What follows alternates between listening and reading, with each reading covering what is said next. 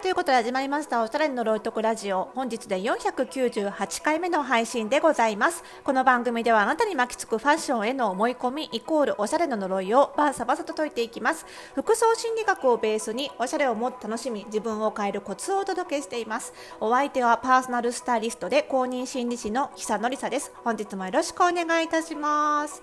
さあ 今回で498回目ですって今堂々と言いましたけどあの私このポッドキャストねあのラジオトークっていうアプリであの配信してましてラジオトークから Spotify だったり、えー、Apple Podcast だったりに流してまあ、ほぼすべてのプラットフォームで配信しているということになるわけですけどもこのラジオトークのあのお知らせ機能でおめでとうございます。発信500あの配信500回目ですってこの間出て。だからなんか私、2、3回ぐらいね、カウント間違ってるっぽいんですよね。で、なんかこの間も、リスナーさんのお便りで、なんか、結構聞き始めたら、なんか第1回から順番で聞くっていうタイプの方も多いんですよね。だからそういう方は途中で、あれなんか配信会ダブってんなとかね、気づいてらっしゃる方いると思うんですが、厳密にはもう500回超えたようなんですが、ちょっと私のカウントミスで、どう数えてもね、今498回になっちゃうので、まあ、498回ということで私のカウントであの500回の暁にはね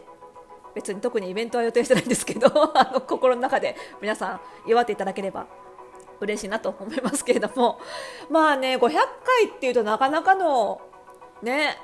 なかなかの回数だなと思うんですよ。であの結構ねやっぱりポッドキャストを500回もやってくるとまあ慣れてくるもんである程度ねあのいろんななんていうのかな結果が見えてくるというかいろんなこう効果が出てくるというかあのいろんな出会いにつながるもんでやっぱりそのラジオを始めて3ヶ月ぐらいあたりからあの急にねポッドキャスト聞いてますって言ってくださる方が増えたりとかあとはあの私のやってるオンラインサロン服装診ラボに入ってくる理由としてポッドキャストを上げてくださる方が急に増えたりとか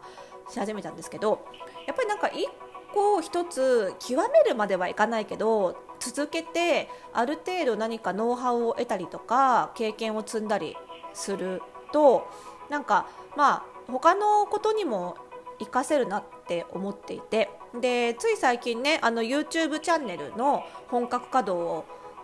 今までもあったんですけど私の YouTube チャンネルあんまりあの更新してなかったんで あの本格稼働を始めまして、まあ、まだ、えーと、先日で4回目かな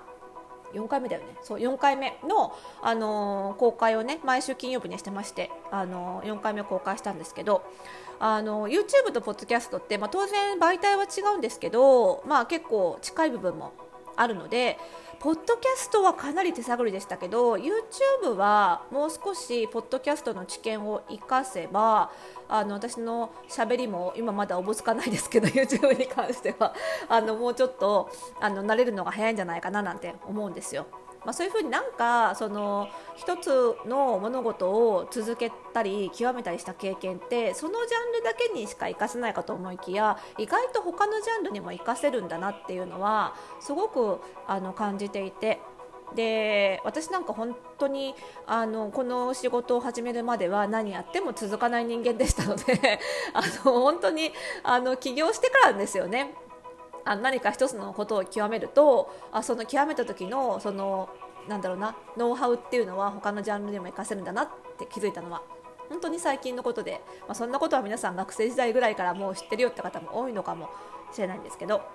で例えばあのうちの卒業生さんでもこの間フォースタイルパーソナルスタイルスクールの第12期生が終了しまして、まあ、今ね早速その、あの企業に向けて皆さん集客なんかを頑張ってる最中なんですけどその中であのナグさん？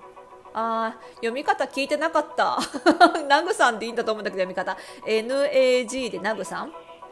ナグさんでいいんだよね、ナグさん。わかんないけど、間違ったら教えてくださいね。っていうね、卒業生さんが、あのー、まあ、集客の一環で、あの、ブログを始めたんですけど、彼女はその理系のね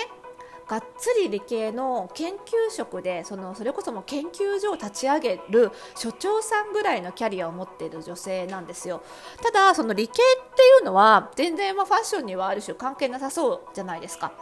なんですけどやっぱりその理系の研究所の所長さんともなると多分その研究結果をその研究についてあまり詳しく知らない人なんかにもお知らせするっていう広報的な役割も担わなきゃいけないんじゃないかと思うんですよね。でもともと理系ってすごく理論整然と人に物事を説明したり考えたりする能力が必要でもあるしなのでその視点でファッションのブログを書いてみたらっていうことを最後の方にアドバイスさせていただいてそれをそのまま素直にやってくださったらめちゃめちゃ面白いブログになっていて全然ファッションの記事を書くのは初めてのはずなのにもう初めてとは思えないぐらいすごく理路整然と分かりやすくかつそこにそのファッションの繊維ね、例えばナイロンとかコットンとかさそれ繊維、ね、ですけども糸の種類ですよ。についても科学的な目線でいろいろ解説をしていてそれも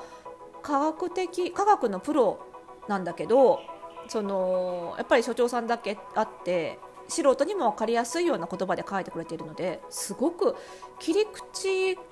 がちょっと他のファッションブログにはない切り口なんだけどすごく分かりやすくて面白くて。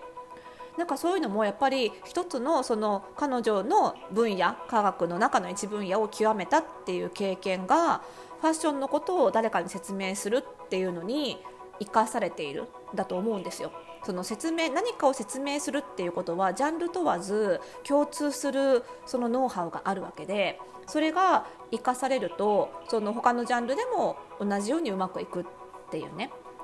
なんかそういうのがあるなと思ってで例えばそのファッションでいうとそのよくねお客様からお悩みとして聞くのがそのファッションを一生懸命頑張りましたと。例えばうちの服装心理ラボに入ってファッションの情報をたくさん学んで自分に似合う服も学んでファッションはなんとかできるようになってきましたと。でもその今度メイクまでやろうと思うとなかなか難しいですって。手が回らなかったりメイクのことはまた一から勉強しなきゃいけないかと思うと全然できないっていう方多いんですけどこれもねやっぱりねファッションを1回ちゃんと体系的に学んで身につけていればファッあのメイクって結構ねすぐ学べるもんなんですよ。っていうのはそのさっきの科学とファッションよりもさらにメイクとファッションの方がジャンル的にも近いんですね。なので非常にそのファッションの知識って根本知識を知っていればメイクにも応用できることすごい多いんですよ。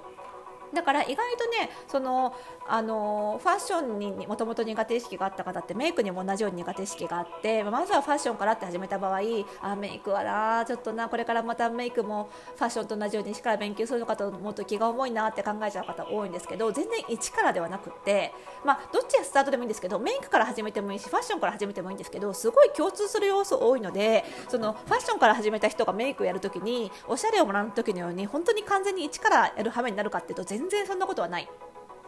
なんですがやっぱりなんか苦手意識みたいなのがあるんでしょうね。昔に比べてそのメイクが好きな人が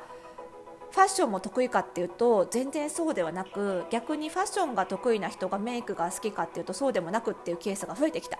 気がします。昔はやっぱりどちらかというとトータルコーディネートが重視されていてその業界的に重視されていたわけじゃなくってその一般消費者がどちらかというとなんかこうマニアックな細かい知識を追求するよりはちょっと広い知識で浅く広くみたいな傾向が強かったなと思うんですよね。でも今ファッションメイクに限らず文化においてとにかく狭く深くやっていくことがよしみたいなノリが多いじゃないですか、まあ、いわゆるオタク文化っていうものがかなり市民権を得てむしろ1個ぐらい何かオタク的な趣味を持ってないとみたいなところにまで今来ちゃった中で何か一つのことを追求して深く深掘りしていった方がよくって広く浅くはあんまり良くないっていうような風潮もちょっとあるんですよね。なのでメイクが好きな人はとにかくメイクのことを事細かく掘り下げていく。んだけどそこからこう横に広げてファッションの方まで行こうとしない。逆にその深く掘り下げなきゃいけないと思っているのでメイクのことを掘り下げて同じ熱量で同じ深さでもう1個ファッションを持ってなるといやーそれは大変だよって思い込んじゃうっていうね。だけどもっと俯瞰で見てもっと広く浅くっていう形でも楽しめるんだよっていうのはあって広く浅くが悪いことではない逆にメイクばっかり頑張りすぎて細かく頑張りすぎてああるいはファッションばっかり細かく頑張りすぎてもすぐそばにある服メイクの調和が取れてないとせっかく頑張ったメイクせっかく頑張ったファッションもあんまりよく見えないっていうことも正直あるんですよね。なので服装心理ラボでもね結構一つのカリキュラムを取り上げて毎月かなり細かく深くお伝えはしてきたんですけれどもここでね一度広く浅く視野を広く持つっていうこともおしゃれの楽しみ方を広げる上ではすごく大事なのであの今月のねあのテーマとしては、え、メイクとファッションのトータルコーディネート術っていうことをテーマに掲げてそのメイクも服も深く掘り下げるのではなくその頭の先からてっぺんからつま先までっていうイメージで広い視野で見た時にどう合わせていくかっていう深掘りしなくてもいいから広く見た時にこの知識だけを押さえておけばメイクとファッションがトータルで素敵に見れるよと。こう深掘りして狭い範囲のレベルをドカンと上げるのではなくって広い面積の部分をちょっとずつ底上げすることで全体を良くするっていうこともできるんだよ。っていうねそれをちょっとしていただきたいなっていうイメージで広い視点でのメイクと服のトータルコーディネート術っていうのをお話しする予定です。なので、まあ、今現在メイクもファッションもちょっと苦手なんだなっていう方は全体感をまずは捉えるのに非常にぴったりなねあのレッスンテーマだと思ってます。どうしてもね今のご時世深く掘り下げていくオタク的なこう追求っていうのがすごく良しとされがちなんですけど広い視野を持って浅くまず学ぶっていうのも非常に即効性が出やすくて実は楽しいことなのでそんなねファッションメイクへの入り方っていうのもねぜひ楽しんでもらいたいなというふに思ってます。なので今月こそねほんと初心者の方におすすめですからぜひね服装診ラボご入会してみてください、えー、1回目のメールレッスン明日火曜日配信ですのでねまだ今7間に合いますのでぜひ番組概要欄の公式サイトからご入会ください。